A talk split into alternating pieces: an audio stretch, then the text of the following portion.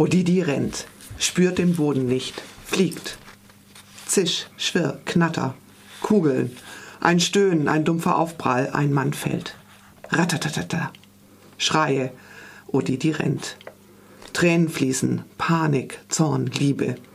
Die Gefallenen sind seine Männer. Schuld, Wut, Trauer. Ach, der Laut eines strauchelnden Kapitäns, der seine Mannschaft verliert. Doch Odidi greift nicht zur Pistole, die an seinen Oberkörper geschnallt ist. Odidi rennt.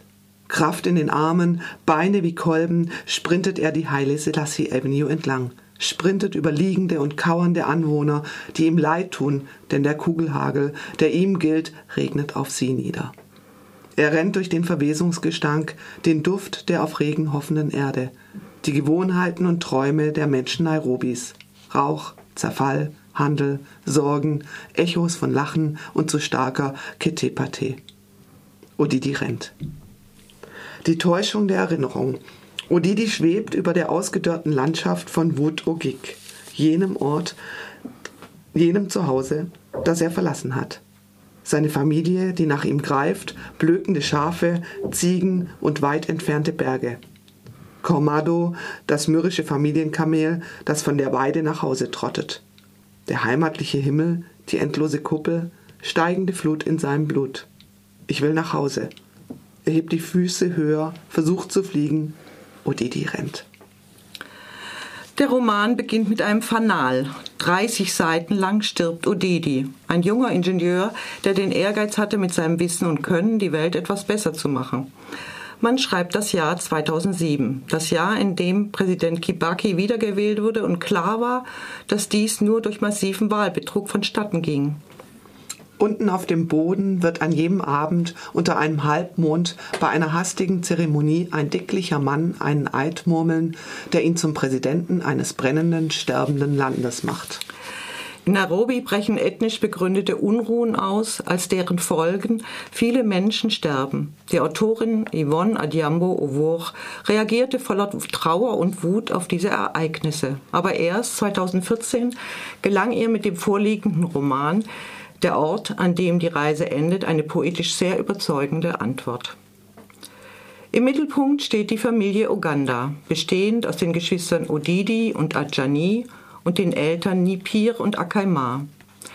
Die Familie lebt in Wot Ugik, was übersetzt bedeutet der Ort, an dem die Reise endet, einer korallenfarbigen Farm in der wüstenartigen Landschaft Nordkenias.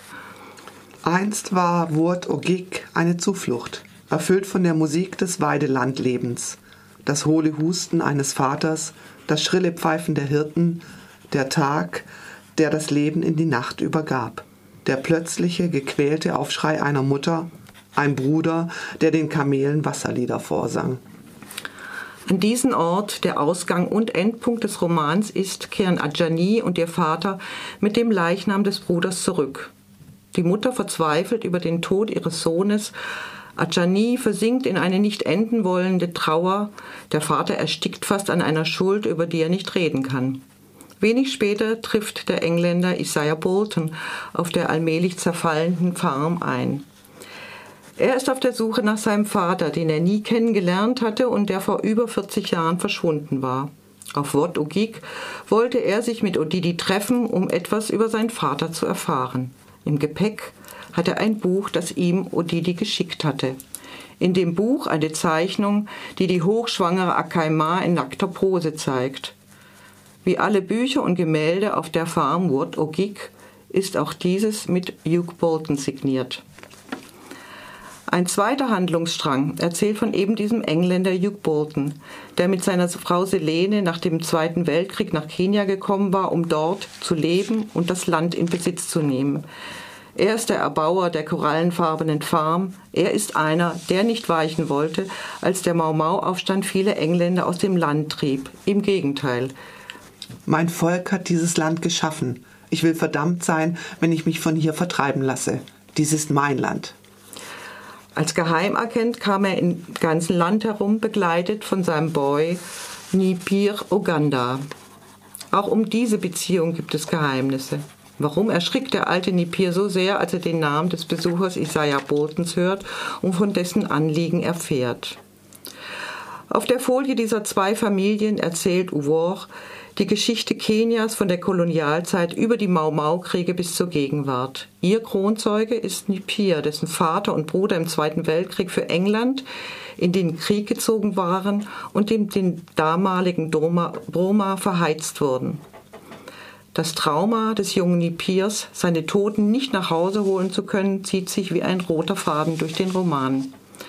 Um dieses Ziel zu erreichen, hatte er sich während der Mau-Mau-Kriege zum Handlanger der Engländer gemacht, die die Toten aus ihren Folterkellern verschwinden lassen mussten. Später wurde er der Gehilfe von Hugh Bolton, danach zog er als Viehdieb und Waffenhändler durch das Land.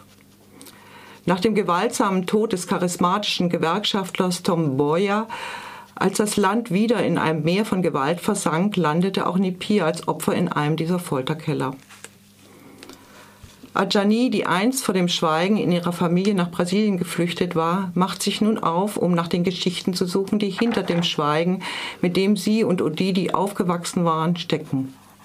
Sie geht zurück nach Nairobi und begibt sich auf eine Reise in die Vergangenheit, wo sie Schritt für Schritt das Leben ihres Bruders enträtselt und die Gründe für dessen gewaltsamen Tod erfährt. Gemeinsam mit Isaiah Bolton enthüllt sie die Geschichte ihrer Familien, die sie wieder zurück zu ihrem Ursprungsort Ward Ogig führen wird. Bis zu ihrem Debüt hatte die Autorin erfolgreich Kurzgeschichten veröffentlicht. Diesem Umstand ist es wohl zu verdanken, dass alle Nebenfiguren des Romans mit einer Geschichte ausgestattet sind, mit einer Vergangenheit, einer Gegenwart und einer erhofften Zukunft. Das Gemälde, das dabei entsteht, zeigt eine Gesellschaft, die bis in ihre feinsten Verästelungen korrupt ist, mit Menschen, die Entsetzliches erlebt haben. Doch das Schweigen über diese Gräueltaten, die die Geburt der kenianischen Nation begleiteten, war Gebot.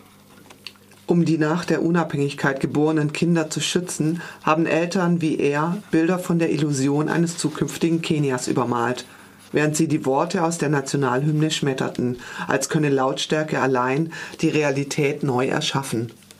Nyakua. Sie sperrten das Leid aus, erkauften sich mehr Schweigen und warteten auf ein besseres Kenia. Mit ihrem Sprachduktus unterstreicht die Autorin den Inhalt, indem sie Erzählperspektiven und Zeitebenen häufig innerhalb eines Abschnittes wechselt. So betont sie, wie Ereignisse aus der Vergangenheit bis in die Gegenwart reichen und diese wiederum beeinflussen. Ihr Stil ist dabei oft sprunghaft, fast staccatoartig, dann wieder ungeheuer bildgewaltig und poetisch. Manchmal gleicht ihr Erzählen einem Raunen, bleibt bewusst vage und erhöht dadurch die Spannung. In einem Interview sagte Uvor, jede, jeder ungesühnte Tod bringt eine Gesellschaft, die diesen Tod verursacht hat, um ihren Frieden, so lange, bis er gestanden, benannt, erinnert ist, so dass seine Existenz anerkannt wird, so dass die Menschen die Gesellschaft trauern können.